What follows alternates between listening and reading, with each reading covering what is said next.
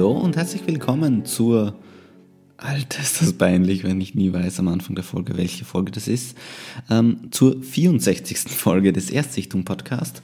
Heute geht es um den Film Bleeder von 1999 ähm, von dem Regisseur Nicholas Winding Refn.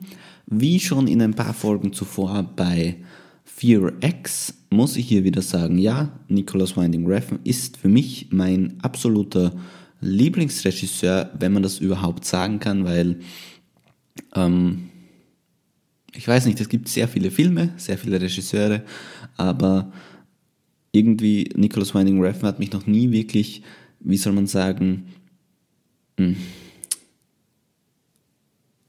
äh, äh, am Boden gelassen. Nein, wie sagt man? Ja, er war jedenfalls nie. Ich habe keinen Film von Nicholas Winding Refn gesehen, wo ich mir gedacht habe, ey, was soll das jetzt sein?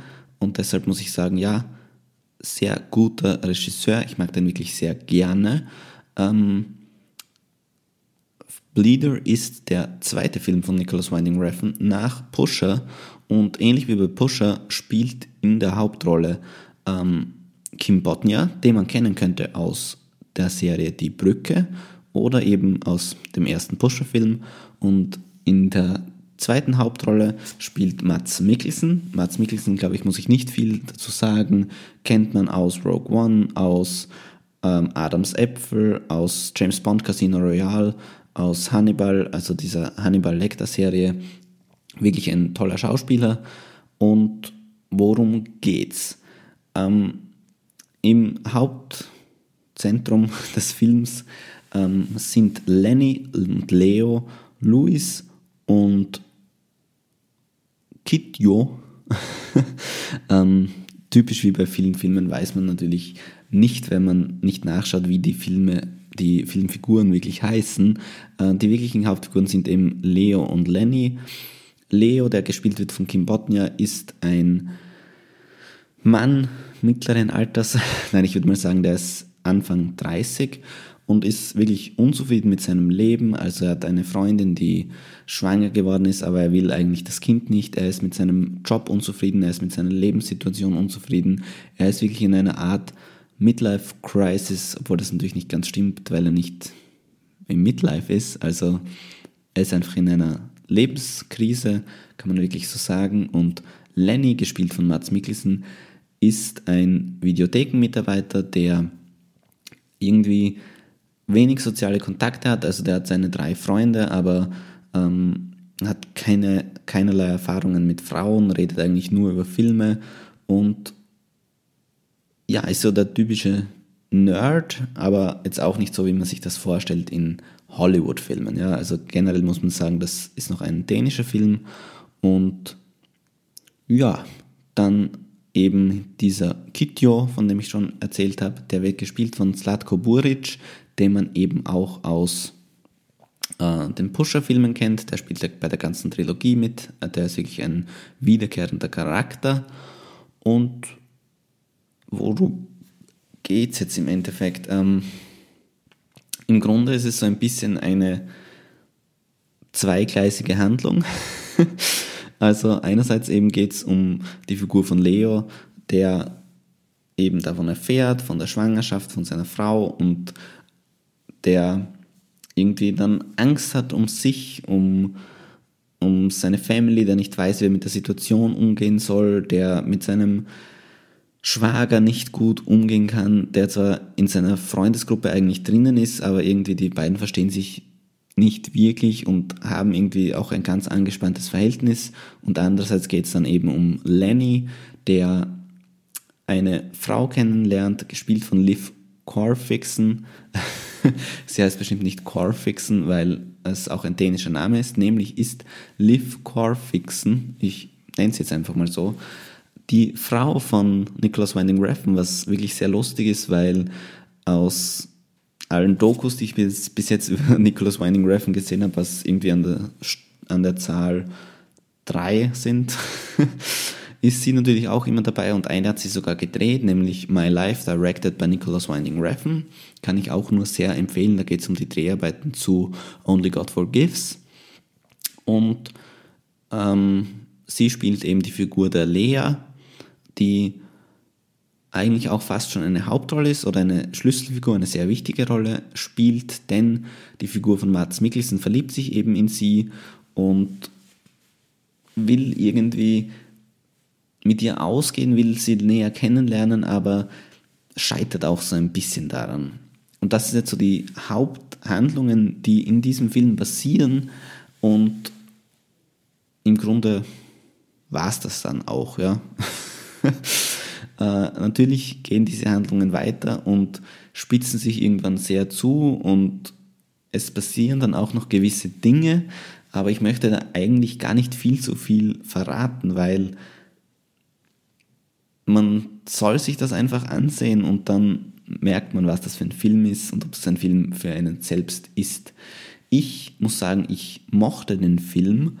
Er ist nicht wirklich ein sehr zugänglicher Film, wenn man jetzt überhaupt nichts mit dem Thema Videotheken, mit dem Thema Filmen, also es, wenn man damit nichts anfangen kann, dann ist das wahrscheinlich auch nicht unbedingt ein Film für einen, weil man einfach sagen muss, der feiert schon so gewisse Filmliebe und behandelt Themen, die Filmliebende kennen und beschäftigen, aber ja, es ist jetzt auch nicht so ein wahnsinnig abgedrehter Film oder es ist jetzt nicht so was wie, ähm, wie heißt das andere, Valhalla Rising zum Beispiel von Reffen, auch mit, auch mit Mats Mikkelsen in der Hauptrolle. Ähm, das ist es überhaupt nicht. Es ist schon ein straight erzählter Film, der nichts Übernatürliches hat, der ähm, eigentlich doch so ganz gut zum Schauen ist, aber es passiert jetzt auch nicht viel. Ja? Also für einen Film, der Bleeder heißt, gibt es erstaunlich wenig Gewalt, erstaunlich wenig Action, was aber echt okay ist. Mir hat das schon gefallen. Ich weiß jetzt natürlich nicht, wie ich zu dem Film stehen würde, wenn er nicht von hier Nicholas Winding Refn wäre. Aber für Fanboys wirklich ein sehr guter Film meiner Meinung nach, ein Film, den man sich auf jeden Fall ansehen kann. Ähm, alle anderen müssen den nicht unbedingt sehen, so viel muss ich mir dann doch eingestehen. Ja? Also von der Story her ist er schon nicht flach, würde ich nicht sagen, weil die Figuren schon alle cool sind, aber ich stelle mir richtig vor, wie sie das Drehbuch geschrieben haben und eine gewisse Sache, die ich jetzt nicht verraten möchte, war dann von ihnen so, das ist die Prämisse, das wird dann passieren und das ist auch wirklich eine gute Idee und ganz gut gemacht, aber gewisse Aufbauschwierigkeiten, gewisse Längen hat der Film, glaube ich, schon, wenn man nicht so in dem Thema drinnen ist und der Film dauert auch nur eine Stunde 38 und dafür ist es dann wirklich schade, wenn der eben solche Längen, sage ich mal, drinnen hat. Alles in allem hat mir der Film aber trotzdem eigentlich ganz gut gefallen. Ich kann wirklich nicht mehr sehr viel mehr dazu sagen. Ähm, das Einzige vielleicht noch, was irgendwie sehr witzig ist und was ich glaube, dass auch mit Absicht so gecastet wurde, ist, dass nach Pusher 1 war es ja wirklich so, das hört man immer wieder in Interviews und in Dokus, dass Leute einfach gedacht haben, dass Mats Mikkelsen wirklich dieser Skinhead ist, dieser krasse Neonazi, den er spielt in äh, Pusher und ihn dann für diesen sensiblen, diesen nicht wirklich zugänglichen Film-Nerd zu besetzen, ist schon wirklich eine gute Entscheidung und ist auch wirklich lustig anzusehen, glaube ich, wenn man direkt davor Pusher gesehen hätte. ähm, ja, man merkt schon, ich habe trotzdem irgendwie gewisse Liebe für diesen Film und mag den auch, aber ja, es ist, es ist jetzt kein Meisterwerk, es ist auch kein Reffen-Film, wo ich sagen muss, den sollte man sich ansehen, wenn man noch nie was von ihm gesehen hat. Also da gibt es wirklich viel bessere, viel kontroversere. Man kann da auch nicht so viel diskutieren über diesen Film, finde ich. Aber er ist durchaus schön anzusehen. Ich glaube, ich drehe mich schon wieder im Kreis. Ich möchte mich an dieser Stelle auch dafür entschuldigen, dass ich die letzten Folgen alle so relativ unvorbereitet, möchte ich mal sagen, aufgenommen habe. Also es ist so wie bei Race and the Jailbird jetzt auch wieder die Situation, dass ich den direkt äh, vor der Aufnahme gesehen habe eigentlich. Einen Moment, ich muss ganz professionell einen Kaffee trinken, weil Kaffee ist ja bekanntlich das beste Getränk für Podcast-Aufnahmen.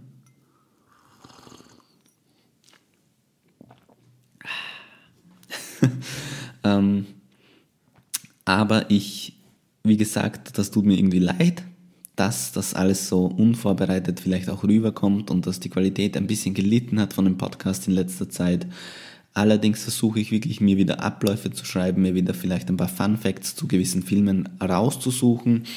Ich weiß nicht, ob das bei dem nächsten Film schon so sein wird, bei der nächsten Folge. Es ist jetzt wirklich so, dass ich ähm, am Ende bin, dass ich nichts mehr voraufgezeichnet habe momentan und ich versuche mir wirklich wieder was zusammenzuschreiben, einen Ablauf zu finden, dass ich wirklich die Geschichte besser zusammenfassen kann und nicht immer hänge und sage, ja, das und dann Dings und Bums, sondern dass man wirklich versteht, worum es geht und dass ich auch versuche, meine Faszination oder meine Nicht-Faszination oder so wie hier meine, meinen Fanboy-Tum besser erklären zu können. Äh, ich hoffe, ihr habt Geduld mit mir. Ich hoffe, euch langweilen diese Folgen jetzt nicht zu sehr und ich versuche wieder mehr Quality in den Podcast zu bringen. Für mich ist es einfach nur wichtig, dass, dass ich nie aufhöre, dass ich mir nie einen Ausrede aussuchen muss oder soll oder werde, wo ich sage, nein, deswegen gibt es jetzt heute keine Folge. Ich glaube, ich würde auch aufnehmen, wenn ich überhaupt keine Stimme habe, trotzdem versuchen, hey, ich muss Podcast aufnehmen, weil das ist so das, was ich mir vorgenommen habe und ja, hey, ich laber schon wieder viel zu viel. Wahrscheinlich hört eh keiner mehr zu. Bis zur nächsten Folge. Viel Spaß. Tschüss.